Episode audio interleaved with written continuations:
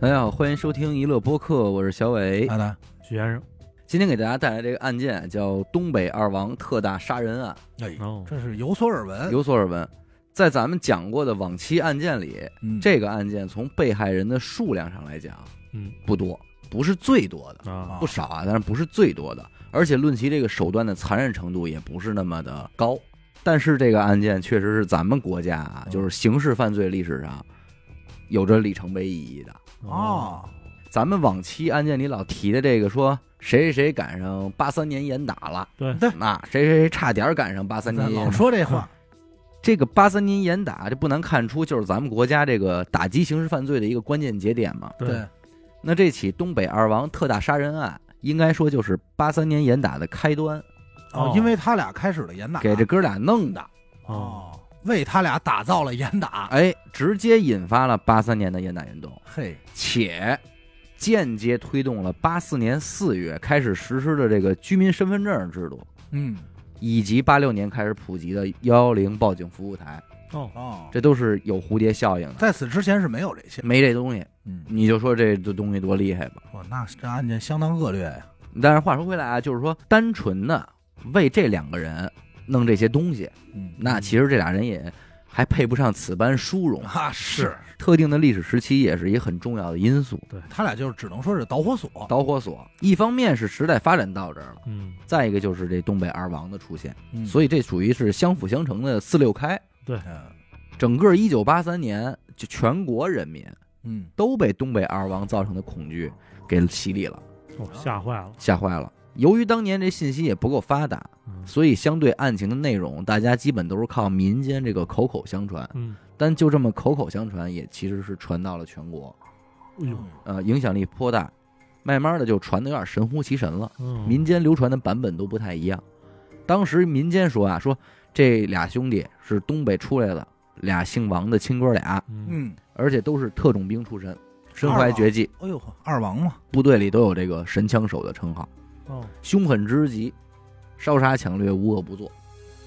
但还有的说说这不是，这俩就是这个侠盗，嗯哎，劫富济贫啊， 哦，还有还有往这上哎，贴要呢，贴的，专杀恶人，啊这称得上是当代活大侠。哦，还有的人说这俩人专杀警察，啊，不杀老百姓，怎么着评判的都有。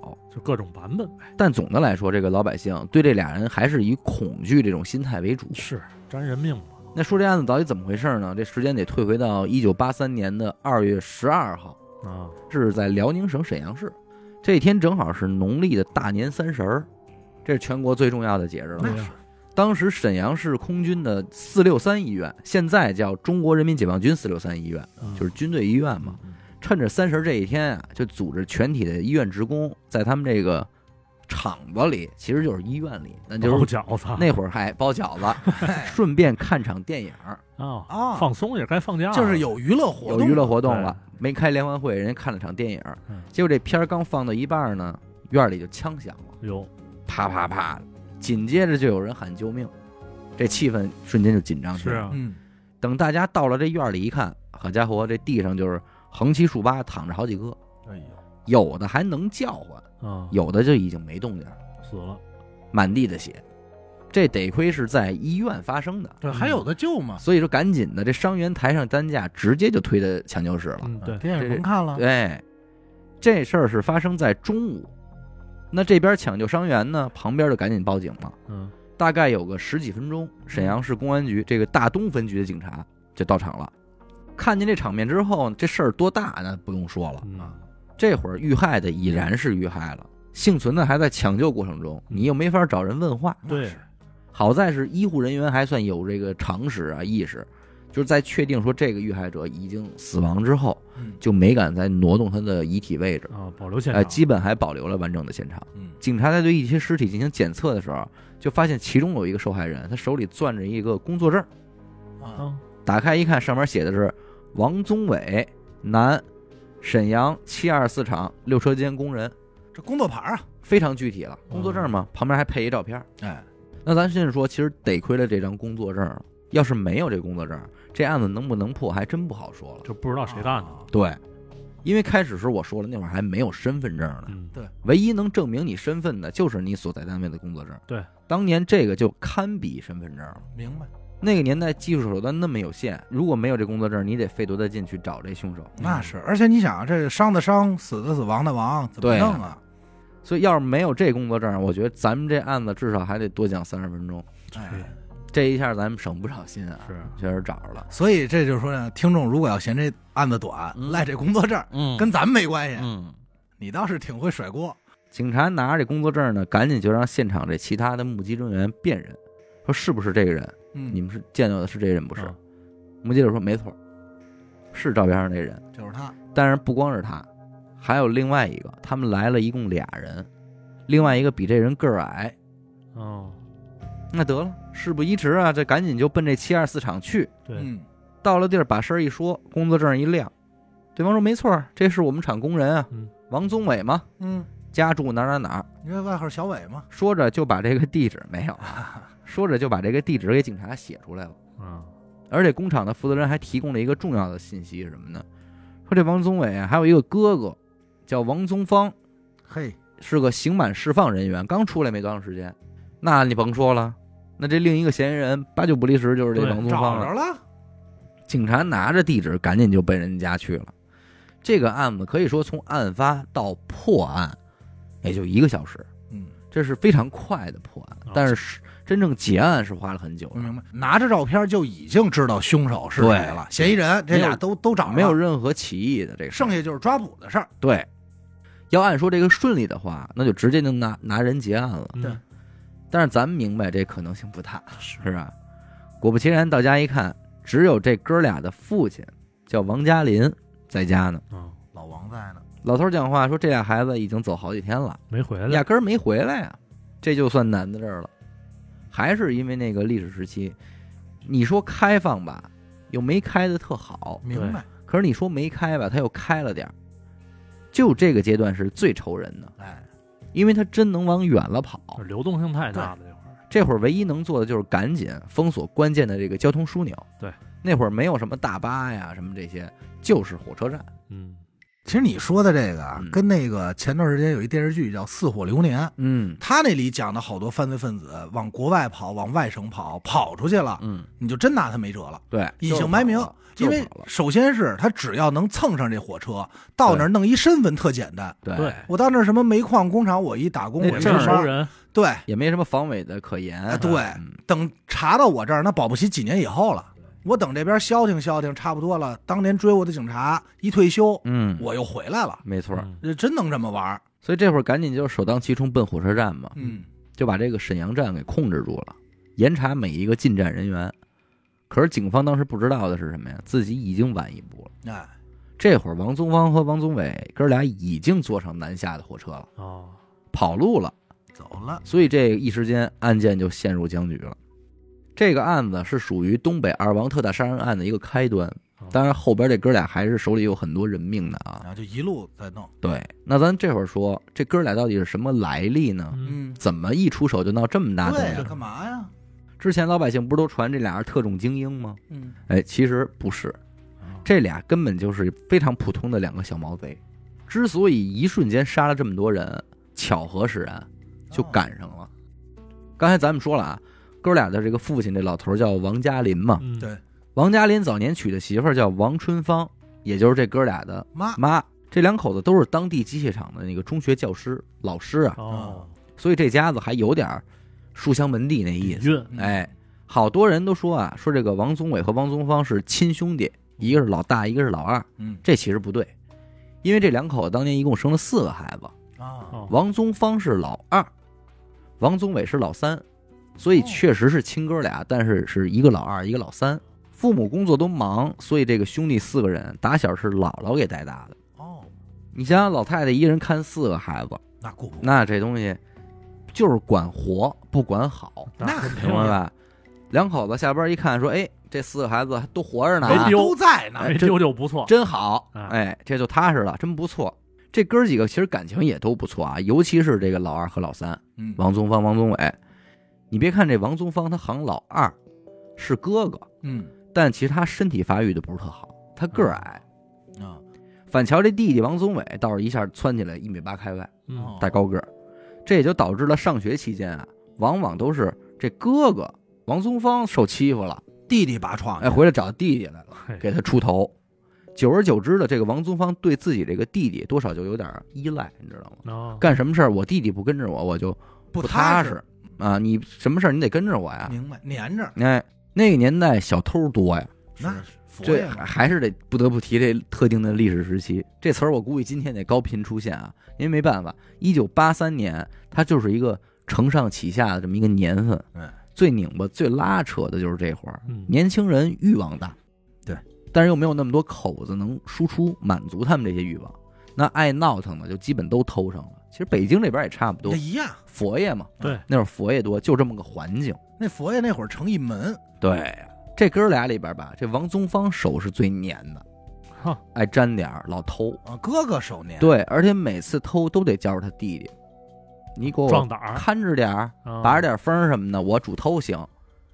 七四年、七五年，王宗芳就因为这盗窃被抓过两次，啊，每次就应该是蹲个半年、八个月，就这样。但是屡教不改，放出来就仍然接着偷。他们不会干别的呀。对，那会儿啊，这佛爷就是在这行里，人家也是有规矩有瘾，就真正经当一班上当一班上，啊，没有不顺的东西，椅子什么的都顺嘿，啊，真的。你要说去谁家或者饭馆，觉得这椅子好，对。真就往回拿，什么餐具、刀叉，觉得好就拿，就是真是玩贼不走空那种。然后还得做一块盘，嗯你看你拿这多大个儿，我拿这多大个儿，哎啊，谁那不好拿谁什么的？本事对啊，其实并不是说完全玩这个能卖多少钱，嗯他好多东西卖不了，拼就是技艺，哎，就拼手手黎手叔腕儿嘛那块儿那会儿，对，哎一直到了一九七六年，这父母一看说这不行啊，你们这哥俩得有点正事儿啊。对嗯呀，原本想说你们俩都当兵去，嗯，可是王宗芳不是进过两次监狱吗？啊，有底子子不干净，底儿不干净。这么着，弟弟王宗伟就去当兵了。然后王宗芳呢是在父母的安排下找了一个工厂做这看大门的工作。其实搁今天说就是安保嘛，保安保安。但是在当时看大门，他也算是一个职位，嗯，所以没觉得特低特别多啊。哎都是工人，对对，这弟弟王宗伟到了部队啊，表现非常出色，哎哎，兢兢业业、本本分分，业务水平也很好，嗯，领导和战友对他也很认可。几年之后，还又当上班长了，所以说确实是王宗伟就是毁在这哥哥手里了。要没这哥哥，这弟弟哎应该还是好样儿的。事发之后，这个父亲王嘉林也跟警察说过，说我们家老三就是被老二给带坏了。再说王宗芳这边呢，一直就是看大门儿，外加上偷鸡摸狗，他也一直顺着东西呢啊，。就这这时候没断啊，没断没断啊，一直到一九七九年，经人介绍搞了一对象，结婚了。嗯，按理说你这都成家了，你就好好着呗。对呀，呀，结果刚结婚没几天就给逮走了，说他利用职务之便偷盗单位贵重物品，给他判了三年，就等于是他这洞房这炕头还没睡几天呢，可不是，这就进去了，睡班房了。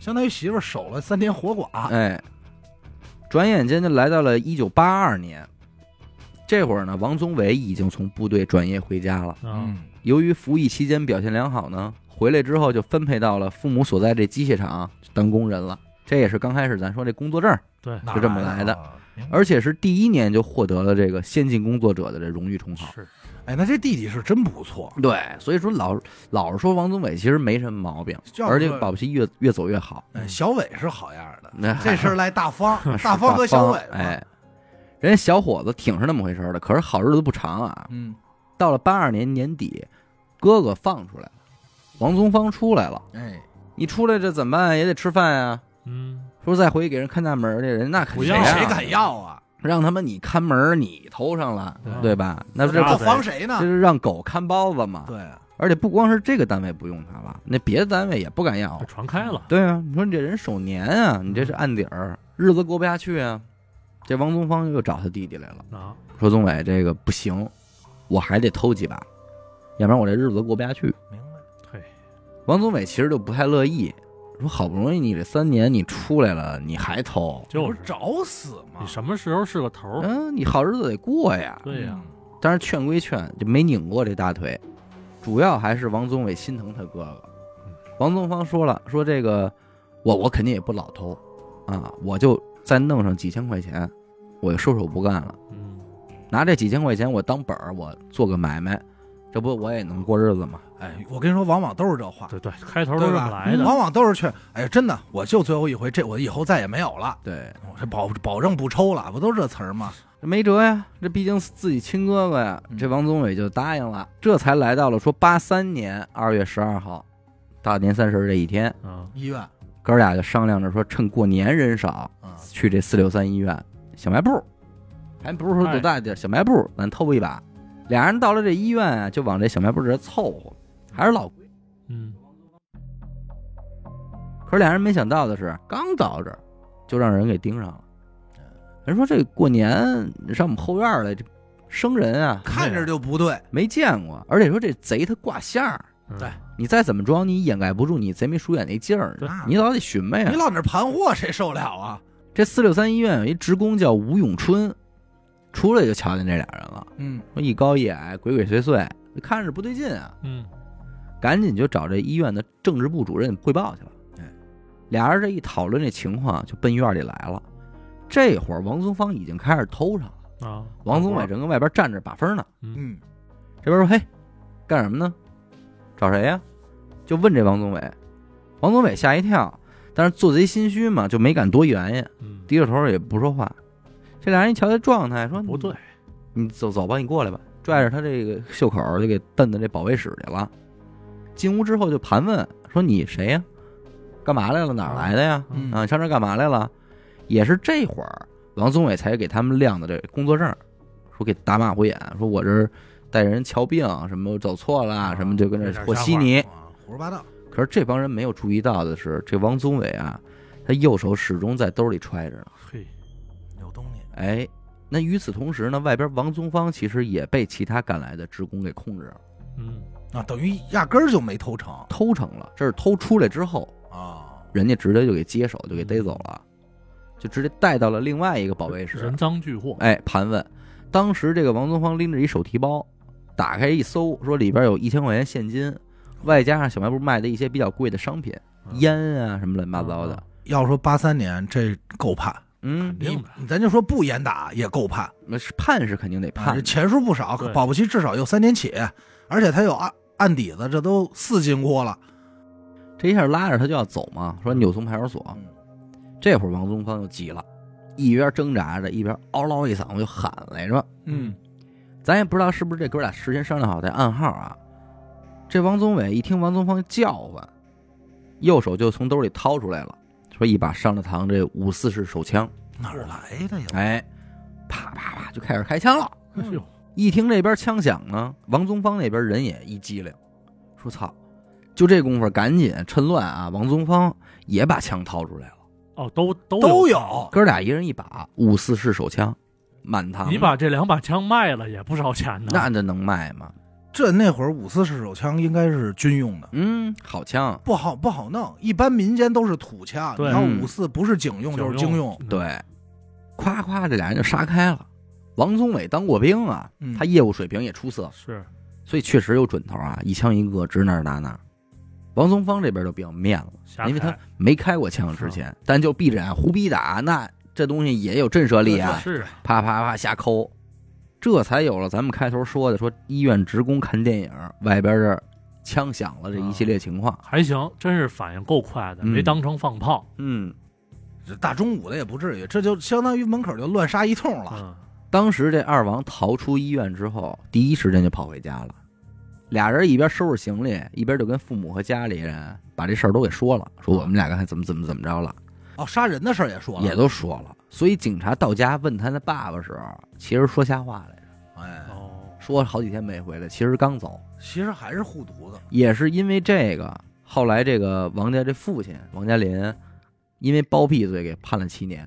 那没办法，那、啊这光包庇就七年，对俩人从家走的时候，除了一些必要的行李之外，嗯还拿走了父亲的一块手表，以及家里这个美国亲戚啊一些往来的书信嚯，哦说打算有没有机会咱们逃到国外？啊哎，这不彻底了吗？是吧？嗯等警方再有这哥俩的消息，已经是案发的三天之后了，二月十五号了，是在北京开往广州的火车上，这乘警例行检查嗯，就把这二王给找出来了。逮着了，当时是查说每一个旅客这行李，看看有没有什么违禁品嗯这些东西。这哥俩也不是怎么想的，就让警察把枪给拽出来了，他藏哪儿了呀？就没藏，等于就跟包里揣着来着。怎么琢磨的呢？而且据说把枪拽出来这会儿，王松芳还睡觉呢，你知道吗？啊，哥哥还没醒呢，光查弟弟就给枪蹬出来都不知道。你这枪一拽出来，可想而知这会儿车厢里得多乱了。炸锅了王宗伟也是够混的，直接就冲着这乘警就啪就是一枪，啊！乘警当场牺牲。这会儿火车已经在湖南境内了，你知道吗嗯？其实开的挺往南了，大概是刚过湖南省衡阳市不久。嗯，二王这个枪杀乘警之后呢，趁乱啪就把这个火车这玻璃敲碎了，嗯嗯，跳车跑跑了。嚯，消息传回沈阳，通过对这俩人的外貌特征的一形容啊，基本断定说这是二王无疑了。嗯，在和湖南警方同步了这个事情的严重性之后，这边也很重视，立刻就组织警力在这个跳车这位置开始搜捕。嗯，他这火车是从北京往广州开的，那就是从北往南开呗。对，京广线儿那二王跳车这个位置呢，位于湖南省衡阳市的南边，所以当时警方判断啊，说这俩人应该还是会顺着火车行驶的方向往南去往南跑，奔广州去，所以追也是往南边追的。嗯对但其实呢，这二王人家下车之后是往北逃的。往回走，哎，这点上也能体现出这哥俩还是有反侦查意识，得当过兵嘛，啊直接就跑进衡阳市区了。当然，这里边还有一个原因啊，哎，不得不说这王宗芳啊，他其实从头到尾有点猪队友的感觉。啊，这俩人在打碎车窗逃跑的时候，王宗芳这手让车玻璃给划伤了，嘿，伤的还挺严重，嘿呦，所以俩人直接就到了这个衡阳市的冶金医院啊，瞧治病病来了，给我缝合一下子，消消毒，包扎了一下嗯子，哎，然后从医院出来，俩人就在这衡阳市潜藏了。啊，其实那个时期啊，这两个人想这样潜逃难度挺大的。明白，没说嘛，他这属于半开不开的时期。火车你虽然能坐了，对，嗯，但是住店你没戏。对，所有的宾馆和招待所一律仍然需要介绍信，对，否则不让你住。你来不了啊，那这一下俩人就算没地儿住了吧？吃也成问题。嗯，当时还用粮票呢，啊，粮票是到九十年代才彻对底取消对对的，对对，所以光有钱你买不着饭吃，嗯，饭馆也要票。你都是凭票购买嘛，而且像他们这种情况，你还得使全国通用粮票。嗯，对，嗯对吧？地方的你不行拿出一个沈阳的来不好使，没错，走的那么着急，他们根本没有准这方面准备，所以没得吃，没得住，这难度就是可想而知。但兜里应该是揣了一千多块钱，对呀、花不出去，当时有人说，其实农村可行，但其实农村更没戏，啊，因为你在这种城市里吧，好歹你占一个人口基数大，嗯，你农村那属于一个萝卜一个坑，对，这一村儿谁都认识谁，你来一个外人，全村儿瞬间就都知这道这，马上就，所以是更不安全的。嗯，但是这哥俩呢，你也不知道是命好还是脑子好啊。这衡阳当地啊，有一个冶冶金机械厂，你还是冶金嗯，可能从医院出来就就近找的。嗯当时这机械厂盖了一批家属楼，准备说过完年给厂里这职工们发一下，分分房分房住了分分新住房一下等于这会儿这几栋楼就还都空着呢，啊，毛坯，毛坯。这哥俩就算是摸到这儿来了，随便撬开一间就跟那儿藏着，有地儿待，有地儿，待了呀。但其实也没多几天，就嗯两天。啊，二月十七号一大早，人这厂里这个职工啊，有两口子看房来了挑房了，啊，过完年了，那人家也该上班了，我看看房。嗯看看新房，因为到这儿傻了，说这屋里怎么坐着这俩人啊？这是谁家挑比我们挑的还早，起初这职工都没觉着什么，就是看这俩人脏不拉几的，是以为流浪汉， 要饭嗯这这也正常哈。对，可还是因为家王宗芳，人这职工一进来吧，职工吓一跳嗯，王宗芳也吓一跳哼，他吓一跳，他这手就又伸兜里去了，他就想摸摸那好个这这枪啊，啊，手抓着枪，有点想往外掏那意思，嗯，可是理智上也明白，我这会儿掏出来早点儿，对，对你现在没变，你先知道人干嘛对呀嘞你再掏可是他已经做这动作了。啊，而且很巧的是，这把枪已经让他拽出来一部分，啊下意识的，但是他不知道啊，他就以为我只是攥着，但其实这枪的一半已经露出来了。嘞，可巧呢，来看房的这职工两口子，其中这男的是这机械厂的保卫干事。你看看，嗨，见过这东西，嗯，人家说，哎，你们是干嘛的呀？哎，一看，哎，枪把儿。认到王王家这哥俩都没敢开口，他怕人听出口音不对来嘛，就不愿意低着头。人一看这枪，带着媳妇儿就出去了，挺然后果我赶断，紧叫人去了。哎，王宗伟一看这状态呢，觉得不行，不对劲，这是坏事儿，赶紧的就收拾东西，收拾书包要走。可是到了楼下这会儿，这职工就已经不少了，因为当天来看房的人挺多的，你知道明白吗？嗯，而且刚才那保卫干事在下楼的时候，一边走就一边跟旁边的其他同事交代，说楼上有俩贼，嗯看住了别让他们跑了就。嘱咐完哎，了我都这就叫人去。嗯，所以这会儿王宗伟他们哥俩一下来，其他人就拦着说：“哎，别走哎啊！你们干什么的呀？什么的？”说着伸手就要拽他们。哎，但是这人够坑人的，你也没对告诉同事们手里有你枪应该啊。先说他俩有枪，对然后你再说看着。您是叫人了，对这俩什么人啊这？职工们还都挺勇，还拽呢，说你别走啊！真是当贼那么逮的。那这哥俩能让你拽着吗可？不是吗？撒腿就跑。可巧了，哎，这会儿这保卫干事叫过来这厂里俩民兵，啊，正往这儿来呢，等于双方又撞了一满怀，嗯因为那俩往这儿跑，他俩往外跑嘛，哎后边就喊说抓二就是这俩贼。按理说啊，王宗伟其实这会儿没打算开枪，啊因为你在人家厂区，而且他看这么多人，你这一开枪动静一大，招来更多人，你不好是跑。而且他那点子弹未见得够用。但这会儿没辙了呀，这对面来俩穿着制服的，嗯，这保命要紧啊。明白？琢磨着就把枪掏出来了，眼睛没眨，啪就开了一枪，正中其中一个民兵的左肩膀哎。另外这一看，说赶紧就搀着。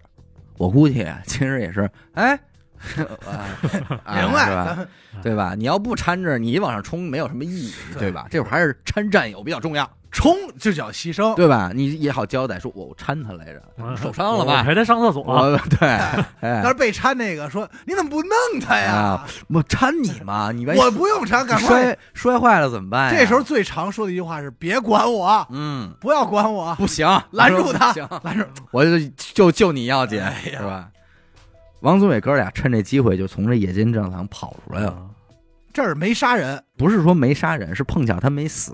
啊，对你想左肩膀和左胸口，其实差不多，差差对吧？你在奔跑中，如果你开枪能打中人家左肩膀，你不见得瞄的是哪儿。嗯对，他们对保不齐是这保不意齐思瞄脑袋呢。对，出了场子这个也没敢放慢脚步，就依然是快速奔跑，因为你毕竟开枪了，是嗯动所以静太大，厂里的人好多人已经在往外追他们也了，知道看见了呀，还真敢追，真追，骑着自行车其实也都是瞎咋呼，就是有一个追的都追上来了，也没想过真的你追着了能怎么着，我跟你说啊，那会儿啊，咱这么说，不追不局去，那不追不举去了。你你追不追？你要不追，转身开而且车这拉过来都带着媳妇儿看房呢，是吧啊哎啊我操，嗯嗨，我操你！那么的炒地上吧啊啊，别拉我啊！走啊，大帽，赶快骑上骑上你那二八，我得扶着小伟，哎 用不着用不着。我说你小别管我啊！小伟拿着枪跑了吗？没告诉你，不是，我已经挨一枪了，我得以了。 没事，你上我后头，我带着你追他去。对我这一年我不上班了。什么他妈工伤啊，跑这儿混来？这俩人出了厂，接着往前跑，嗯，看见前面一家三口正推着一自行车走路呢。其实这个环节是我觉得整个案子里有点虐心的位置啊。啊，嗯怎么说？你这个坏人坏事敢斗争，这英雄肯定是要佩服的嗯。对，但是如果说您没敢斗争，或者没敢见义勇为，这也是老百姓的本分，本不是能说嘛您对吧？没什么好说的。这王宗伟一看，说这一家三口推着这自行车跑过去，一把就给拽过去，馋了，他肯定要车呀，对，对好跑啊，片腿蹬上就要走。嗯王宗芳这会儿紧随其后啊，就要往这后座上跳。啊，跨车，其实这会儿要是跑了，对于这一家三口来说，就是损失一辆自行车。对，可是其中啊，这一家三口这女儿不干了，也挺大啊，不是小孩儿。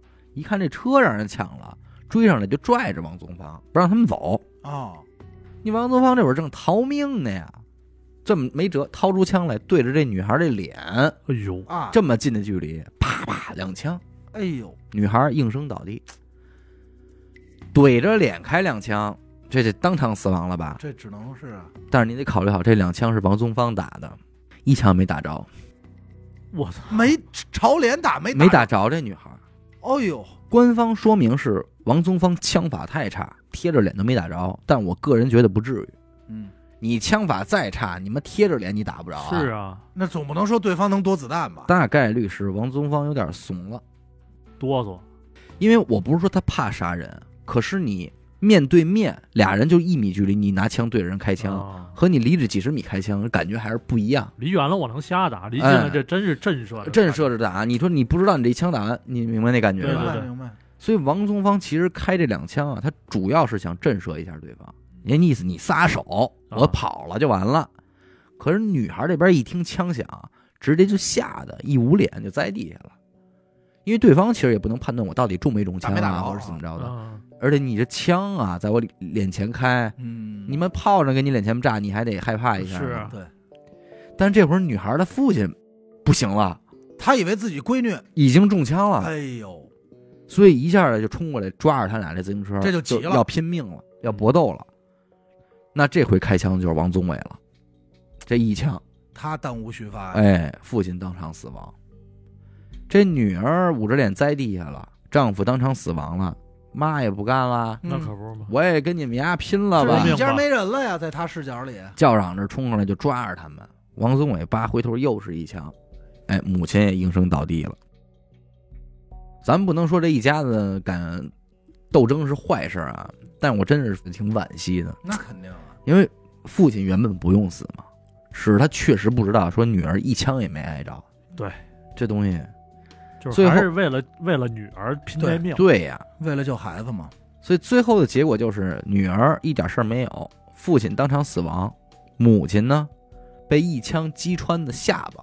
哦呃牙什么的打了一个贯穿伤，哦可可见，因为可能还真是距离太近了，嗯，所以你这一角度就是保了一条命，没伤哦着什母么亲致没命，死没死，但是哎也是受了重伤嘛，能抢救抢救回来了，最后活了，啊，而且还登报表彰了呢，就坏人坏事敢斗争这一块什么的，见义勇为嘛，见义勇为保了一条命。这母亲还挺厉害的，她虽然身受重伤啊，但是她最后那一刻是把王宗芳这手提包给拽过来了，哦，等于她夺过来对方一包。嗯，事后警方检查这个时候，啊发现这个包里边除了一些普通的行李之外，嗯里边还发现了五颗手榴弹嚯，操 以及子弹若干若干啊！这都哪儿弄来的这东西所以说，这个母亲也算是功德一件了，啊？那英雄肯定英雄，因为这英个雄的母亲，这个东西在这个哥俩手里，你一颗子弹就是一条人命。对，那你要是手榴弹呢，那是那就不止一条人命没了，可不嘛，那分怎么炸了，是不是？嗯这哥俩骑着抢来的自行车开始逃跑嘛，嗯，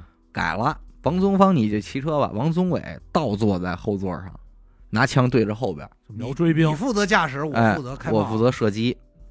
因为这会儿后边街上的民兵也骑着自行车追呢嘛，嗯，两边在这衡阳市街头就上演了一个自行车版的这种追逐枪战，哎你知道吧？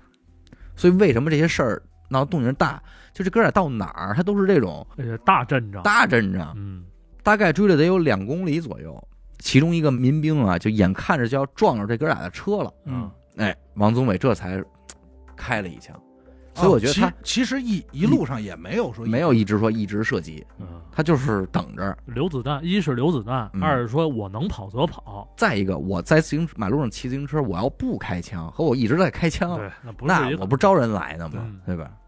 等于说这民兵快撞上了，王宗伟这才朝民兵开了一枪，哎，对方应声倒地，王家兄弟也就趁乱就消失在人群里了嗯啊，又跑了。因为后边那点人得扶这起来呀、嗯，还得抬着自行车。 就是后头那些不对，就应嗯人就追了，别胡是说是八道。其实都挺勇的，说实对话，他们手里都没枪，对呀、愣追我嘛。跟你说一件事儿，嗯那要搁你，魏建德敢追，哎，这是给你车你都不敢追，对怎么追啊呀、你知道是亡命徒，开什么是玩笑啊？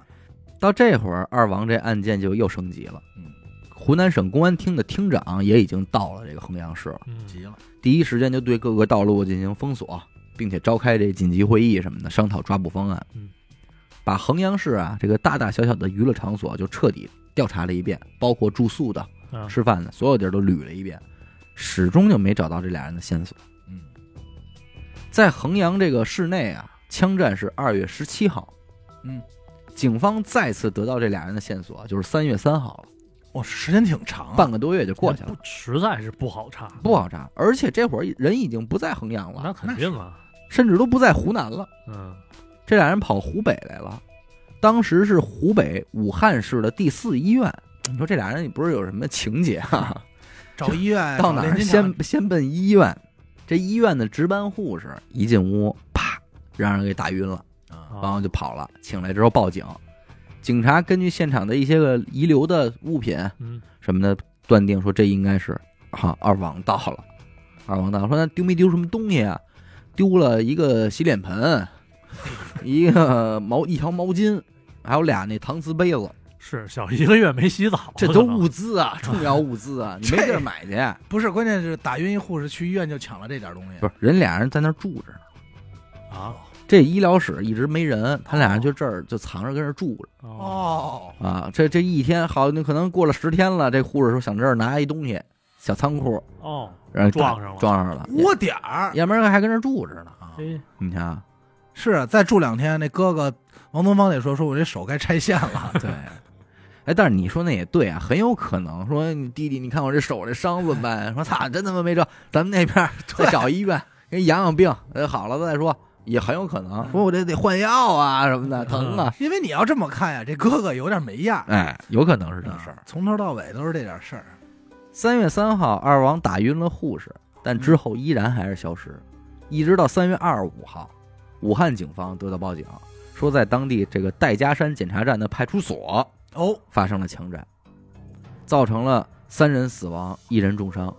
不是，他们俩是他妈哪儿人多啊哪儿他妈那什么嗯往哪儿去听着，丢失手枪一把，我知道子弹若干就是奔武器去的嘛，啊，补给弹药来了，对很明显这是，我觉得他俩现在重要的是补给饭，嗯因为之前手提包被抢走了被嘛，撸下来了武。器没了嘛，那警方还是第一时间追击呗。嗯，具体过程我不表了，反正很可惜，依然是有警员被枪击，最终二人逃跑。嗯其实看到这儿，我觉得好多听众会有疑问，就是为什么这俩人这么大能耐，嗯，这么多警察抓不着他们呢？嗨，这个主要就是武器装备问题。对，二王手里拿这个五四式手枪啊，嗯在当时来说确实是比较先进的手枪。对，很多真是火了地方派出所警员是不行的。对，他们没有这个五四式手枪。我觉得装备是一个，还有就是敌人在暗，我在明，你打不你措手不及，对你哪知道他要？而且谁会想着你要去抢呃派出所啊？你你说这是到现在也会有的因素啊，但是还有一个是特定历史时期的，就是全国的公安系统在之前的某个十年的阶段嗯被祸害的够呛。啊，你想八三年嘛，其实没有明六白七明白年，明白。所以有的派出所里边就剩一两个警察了，啊他这个整个都被冲散了，警力根本不够。然后就是说这武器装备嘛，因为当时很多警察手里拿的还是那个抗战时候那哇那个王八往王八盒子，盒子，王八盒子还拿那个呢，你知道吗？嗯是那还得横着甩呢，要不无打不嗯论是着。无论是枪还是人，上一次开枪都不知道是什么时候。嗯首先这枪就很多年没发射过，那是其次是这人很多年没开过枪了。那你你肯定对于这种像王宗伟这种天天在部队练枪的人来说反，应不过来，对比不了的。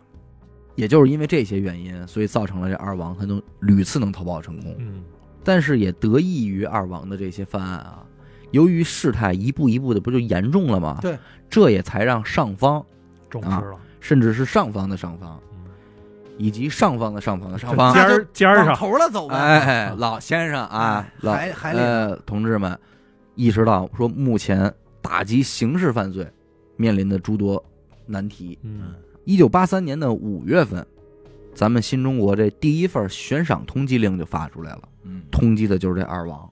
啊在此之前，通缉令是有的，但是从来没悬赏过。哎带悬赏的第一个，对，因为在之前你悬赏这多少有点意识形态问题。嗯，你过去讲话了，说通缉令发出来，你来举报这是应该的。老百姓有义务对来啊举报，见义不勇不为是嘛没提这个，为国家做建设，嗯做这是贡献嘛这。是你的莫大荣誉啊。我怎么能给你钱呢？对，给你钱这不是资本主义行为对吗？啊，你这价值观不对啊！嗯，这是差不多了，可以说明白到这明白儿了前头那两句都算说多了哎。所以，一九八三年这个通缉令，它是第一份儿说悬赏，啊我给你钱，这么悬赏来多的。少钱？哎，当时这挺有意思啊，这个上方的上方嗯给上方的上方的上方哎，咱最最递上交方，的，嗯当时这份通缉令是海里签出来的，你看，因为很重要，你是知道那吗肯定咱们啊这该花钱了，因为这是意识形态问题。哎，花钱了，咱们就说花多少这事儿。嗯，当时呢，给的建议是说，能够提供二王信息的，奖励两千元；哎呦，能够协助抓捕，直接抓捕二王的，啊，奖励五千元，哎呦我，操，真不少不少了。相当多，这是好几年的工资那啊可！不嘛，咱这么想你啊要，好像万元户，啊，那时候还没有没万元有户的呢概念呢，对对对还没有那概念。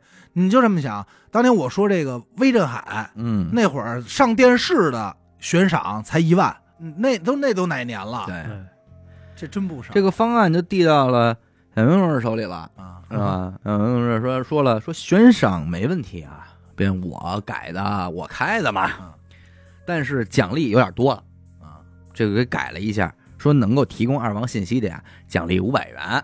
嗯啊，能够直接帮忙抓捕二王的奖励两千，哦这么着，第一份悬赏通缉令叭就发出去了。但是我中间还得有其份儿的嘛，是不是？别胡说八道没啊，有这份儿没有。但是我这说啊，到今天我无偿，我要碰见我无偿是啊，吧？我无偿，我好人，啊你不是服你别别就是人黑白无常 这块什么他妈黑白无哎偿，我免费提供，是不是？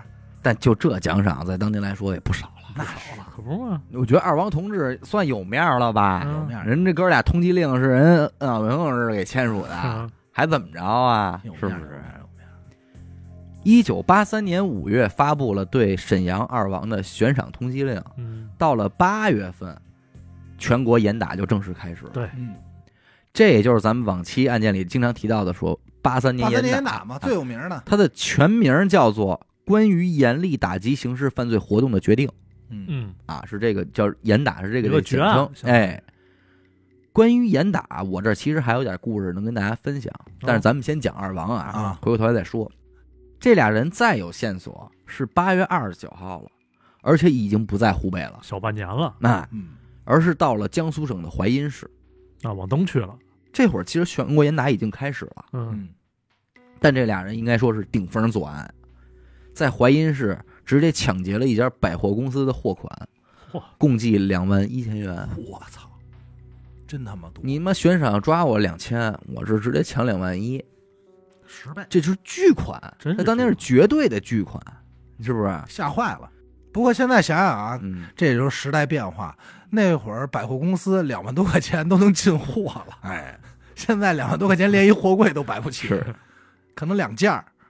这俩人逃窜的具体细节呢，我不太具体的赘述了啊，因为之后重复度其实挺高的，嗯反正每一次就是被发现，然后枪战，然后警察牺牲，他俩逃跑，嗯一直在枪战，一直都是这，每次发现都会有交火。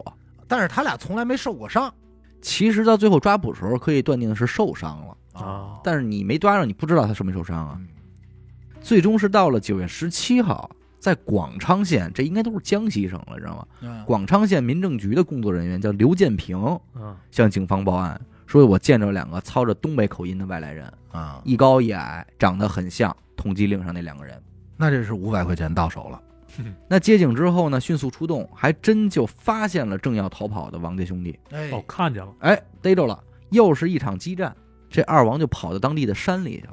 嗯，那这次行动就比以往果断很多了，因为严打的这个命令已经来了嘛。对，直接就调动了两万武警部队，两万两人万两万武警部队，两万人，两万人我操，把这个山给围起来了，能明白吧？明白？啊就是你甭想下山了，围成圈儿，然后所有人从外往里走嗯，收这圈子。收网嘛。哎，这俩人家必须抓着，所以最终二王就是确实是在这儿没的，因为他啊确实跑不了了，除没辙非你了真能挖地道。当时下达的命令是什么？一经发现，无需抓捕，直直接接击枪毙毙，哎嗯，当场击毙就可。活的死的都行当然，就这啊，在抓捕过程中还是牺牲了一名武警战士。啊。当时是收网嘛，嗯收拾收拾，其中一人就踩着一，还挺软啊，哦，啊，哎，低头一看，王宗伟我操，噌一下从草里窜出来就要跑，藏着，而且是当过兵，哎，然后这边啪开枪，嗯，王宗伟被找到的时候，那个尸体上他的左肩也是有一个老的子弹伤口的，哦，所以说他在之前的枪战过程中他是被打中过的，我以为说的是王宗伟找着的时候，发现身上有一脚印儿，没有没有，说是谁踩哎 脚印儿肯定是在呢。啊？说但其实他挺挺稳的，嗯就是如果不是人觉得脚感不对，他就就过去过了去了。我就觉得这事儿很神奇，呀，怎过去了么隐藏的呀？山里嘛，他就是说那个披点树叶往那一趴，哎因为你想啊，咱说讲讲其他案子，咱包括自己也看着过不少案子，但凡是锁包围圈儿的，嗯，那基本上就是我到我这个，比如我是武警，到下一个武警之间，我们俩眼睛是能看见的。，对，肯定能看见。嗯因为但凡有消失的，就是一空隙，对，在这距离愣他妈没看着，嗯，挺牛逼。藏挺好。然后王宗芳也是，最后王宗芳是胡逼开枪打死了一名武警战士，啊嘿，他哎，他弄的他弄的，你知道吧？但但这东西，因为毕竟你对方两万人， 啊，你这人数太多了，所以他是被这个蒙抓着住你了。了。呃，不过也有说啊，说就是牺牲的那名武警战士被拉回来之后，发现身上有五个枪眼儿，哦，所以可以断定的是，说有可能不是王宗芳打死的，嗯，就是嗯明白你知道吧？是其他的战士可能，因为你你在这边搜，他在那边搜，那边怎么动了？误伤，哎，可能会有这种情况。嗯，哎呦反正二王是确实是在这儿被直接就击毙了啊，嗯，这个案子就算结了。据说这俩人尸体被找的时候都已经瘦的皮包骨头了，饿坏了。 虽然抢着两万一，但是饿有坏什了，么用？没地儿那会吃儿。他吃不着，他是属于风餐露宿半年多的逃亡啊，但是这俩人应该是打医院开始就已经明白一件事儿，我们俩这辈子只能是亡命徒了，嗯那肯定，对吧？就是除非谁上国外，呃对，但是谁碰着谁找着我，一定是玩命的料。这个最后这个抓捕环节我讲的有点快啊，嗯主要是在我看来，其实这部分内容反而没什么意思，倒不如咱们聊点儿这个案外的事儿啊。啊，啊，大家都可以想象一下，其实整个二王这个案子还是有一些问题的。可是这些问题由于俩人当场被击毙了，所以你就没法对了嘛，对啊无法对证了。首先就是这哥俩这枪对我就一直说武是怎么器哪儿来的？是怎么来的？手榴弹，对，嗯当时沈阳警方发现二王用的是五四式手枪啊，哎，就赶紧就是翻过往这卷宗，嗯，看看有没有什么这个报警丢记录丢。枪哎，还果不其然，发现一九七六年沈阳的大北窑监狱曾经上报丢失了两把五四式手枪，监狱里边丢的，对，然后把枪支带回去进行对比之后，发现确实这就是当年大北窑监狱丢的那两把哦不，是大方粘出来的，这就说明一九七六年这哥俩手里已经有枪了。嗯，当时对王宗伟还没去当兵呢，哦，还真是王宗芳也还没去看大门呢，俩人还是盲流子，这会儿就已经搞着枪了。而且大概率，大概率就像徐梦猜那样，就是王宗芳早期在服刑期间，他了解到了这个枪支的大概的使用情况，嗯，所以在出狱之后，伙同着这自个儿这弟弟一块儿去偷的这给枪，浮出来了。上监狱给俘来了。管的那么松吗？哎，也不是说松的，你要这么说，他有点手艺，还是有活的。嗯，但当时这哥俩虽然手里有枪，但嗯其实他们没有子弹，啊啊，对他们只是偷出来两把干枪嘛。之后王宗伟当兵，王哦宗芳上班，但其实王宗伟没有在部队里老老实实的，哎，他一直在利用职务之便偷子弹。今儿塞俩，明儿塞俩，哎，到了退伍回来的时候，王宗伟一共带回来一百多发子弹，那嗯真不是，外加五枚手榴弹哦，这是他从部队带回来的。带回来的，你看啊哇，都觉得王宗伟是好孩子，哎，全是王宗芳给带回来的。小，伟是不行。可是你说。说偷子弹和手榴弹这事儿，怎么说？就算是你哥哥王宗芳教唆你，你俩人书信往来，说弟弟你偷点子弹，那么好劝、啊？对呀、你要真不偷，你哥能怎么着你啊？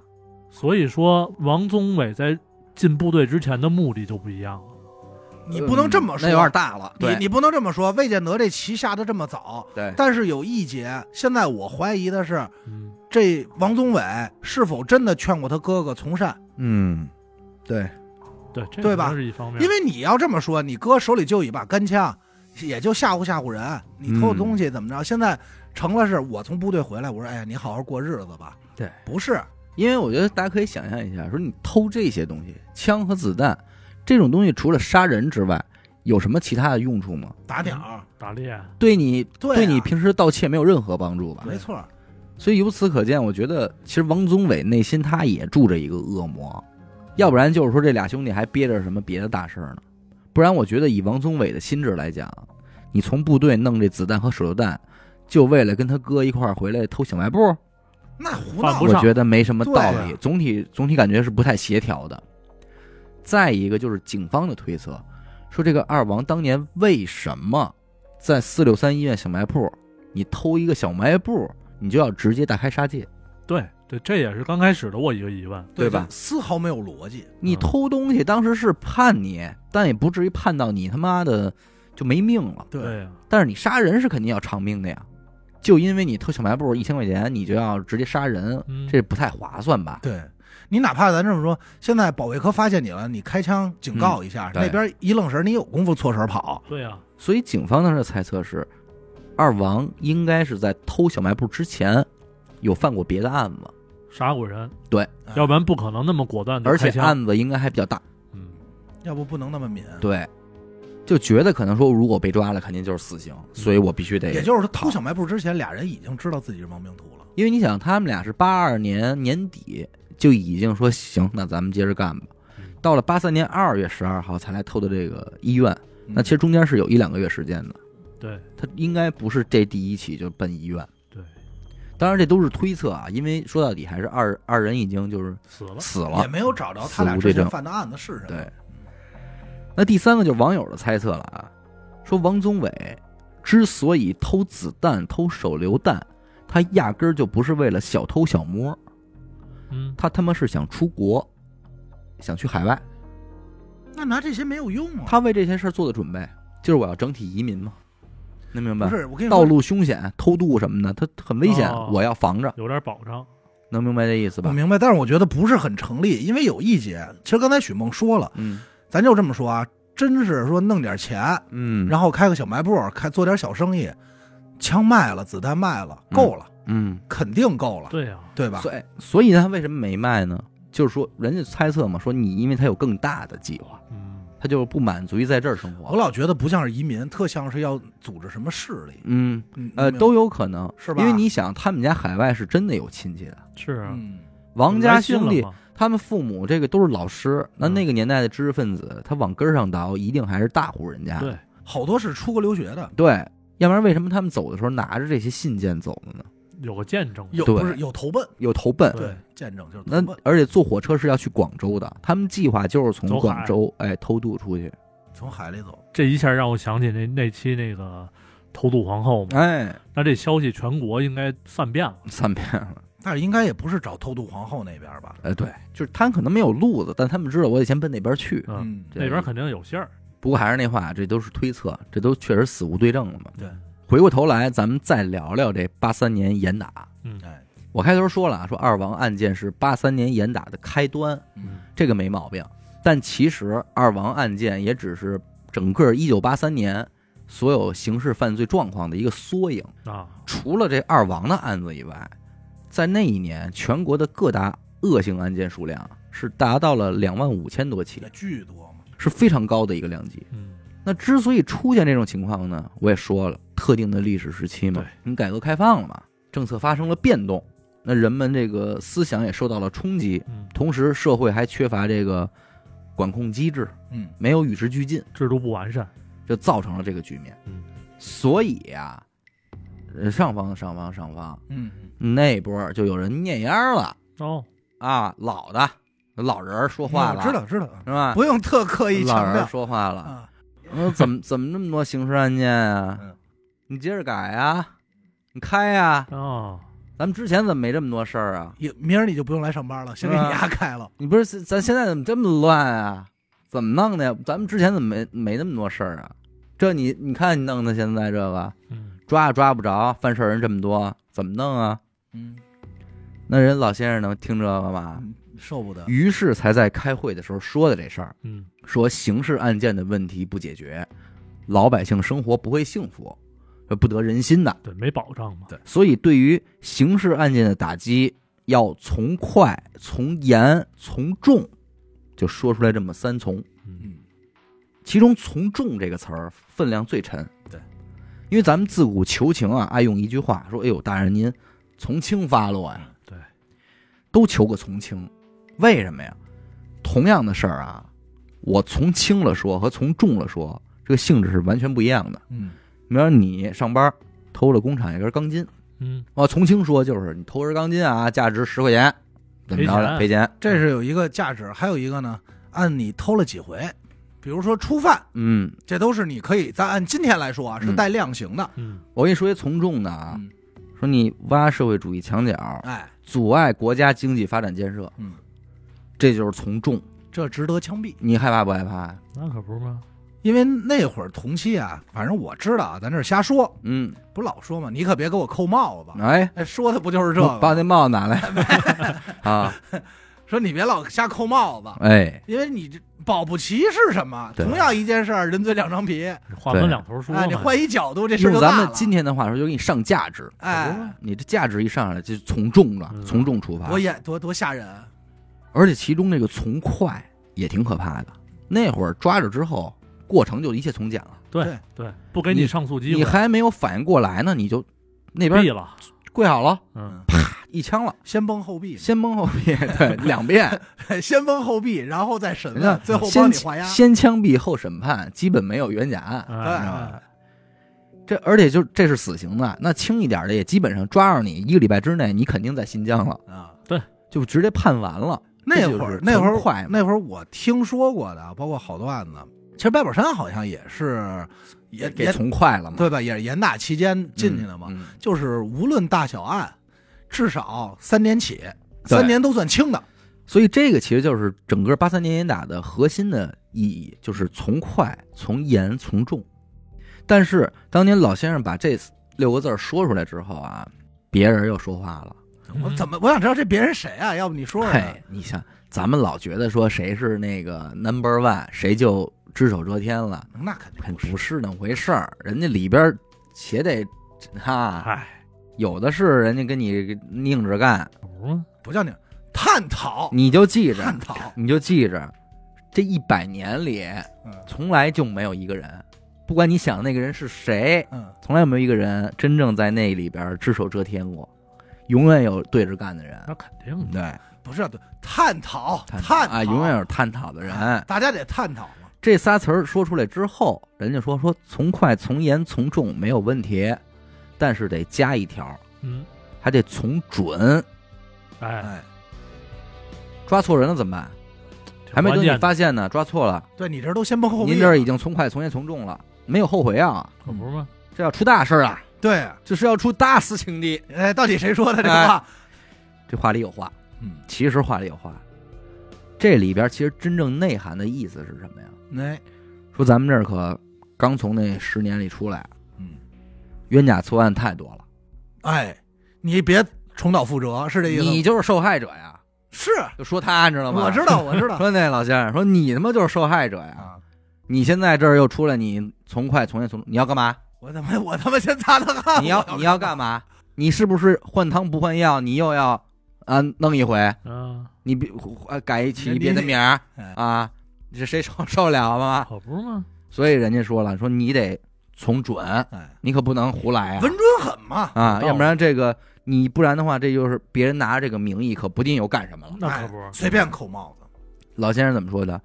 说他妈打家劫舍、杀人放火有什么准不准的？我只打击恶性刑事案件，别的不能混为一谈。谁制造冤假错案，一样要打。啊，一块儿办。哎，说白了就是不要不要有人曲解我的意图。哎，我就是要干什么干什么的。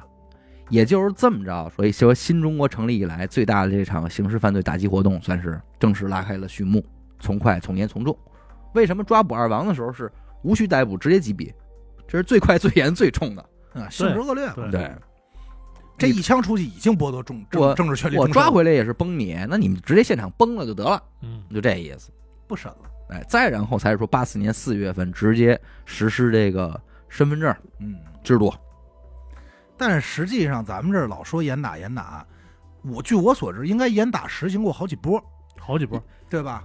三年三次，对吧？就是是这意思。对他本来就是严打，就是一个阶段性，对，不停的嗯一个那个中车状态，就这阵儿第一次行动打一遍，然后可能过了半年再来一遍，嗯对，就这种。 咱们出生之后还赶上过呢。嗯，对对有，咱出生之后还有呢，但嗯是出生之后的严打其实都没有八三年那次严打力度大，对，嗯没那次好那那三次应该是劲儿最大的，弄了不少。这种事儿往往到了基层，就是居委会老太太那句话嘛，别出家，这阵儿多乱啊，外边哼儿这阵儿啊多乱。咱那会儿开玩笑嘛，也其实也不是开玩笑，包括父母有时候就说说那个年代这小伙子冲这嗯姑娘吹口哨，嗯就是流氓罪，嗯，就已经够进去的了，嗯，那三年起这了他都不他都得枪毙 好几回了这三年起， 首先你肯都定得打烂了，肯定不是我，因为有一点我能证明，啊！我不会吹口哨，但是你会打嘟噜啊，哎，我不会吹口哨，你会打嘟噜我啊，直接都说我蔫儿， 我都拿嘴说，对吧？你他妈会打嘟噜 啊？哎别胡说八道，哎，真是这哥你，就想那会儿的东西套到现在，现在得多少人死，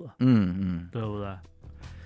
而且还有这个八六年开始普及这个幺幺零报警服务台嘛，嗯也其实都跟这个严打行动是息息相啊因关为的。我记得是之前看过哪个案子，特早之前就是讲说这个人啊，还是城市里的呢，县城的什么不不知道怎么报警，啊，嗯就是不会报，嗯不知道打电话。那会儿老百姓对什么号认知啊嗯？对火警知道，就是这已经都实行以后了。告诉你幺幺零是匪警，大家不知道，就是什么事儿先打幺幺九，嗯跟那边说，因为他只能记住幺幺九，这普及的早。那啊嗯，会儿反正有这么一说法，嗯，但我也是这回才知道为什么报警电话要用幺幺零这仨数，嗯，你知道这怎么回事这吗？我还真不知道因为过去都是转盘电话，啊。嗯最近的，幺是离转盘的顶端最近的，零是最远的，零是最远的，所以这样第一是防止你误不拨，播啊，其次是盲人也可以拨两头儿两个两点，头两个点，你只要找到这边的两个点嗯和那边的一个点，你就能拨打出来。所以它这还是有这个 物理原因的啊，科学道理，科学道理。道理嗯，幺幺零那幺幺九就不好弄，差点意思倒数倒数第二个，倒数第二，哦你还得先那幺儿先数眼儿去幺，二零什么的，一二三四五，但是现在幺零零八等六，会儿吧， 一二三四五那会儿就没有转盘了，四零零八，五幺七五幺七，就这时候还你妈订餐呢，点一麦当劳，还你妈操！还他妈订餐呢，哎，说这打电话政策的一个晃动对，导致的一个这种蝴蝶效应吧。这也确实是给咱们这个老说严打老提给找了个头儿，对，因为其实你看他们，你整个回想二王这个路线，其实他们跑的真挺长时间的，挺狠。没停过，没基本上，停过，而且成功率真挺高的。嗯，据我所知，说咱这种说按亡命徒能这么跑的人很少，而且他俩不是说上来就进山了，对，对吧？啊，走对，的还有一城个市细路节，线，就是当时这俩人逃跑的时候，嗯咱们这边的公安部还通过一些个渠道拦截到了俩人写往外传的一封信。啊，你看他们逃跑路线，他们先到南边之后，嗯，最后其实是往东跑的。对对，他们为什么要往东跑？你知道吗？离海近啊他们想跨过海峡去那边儿。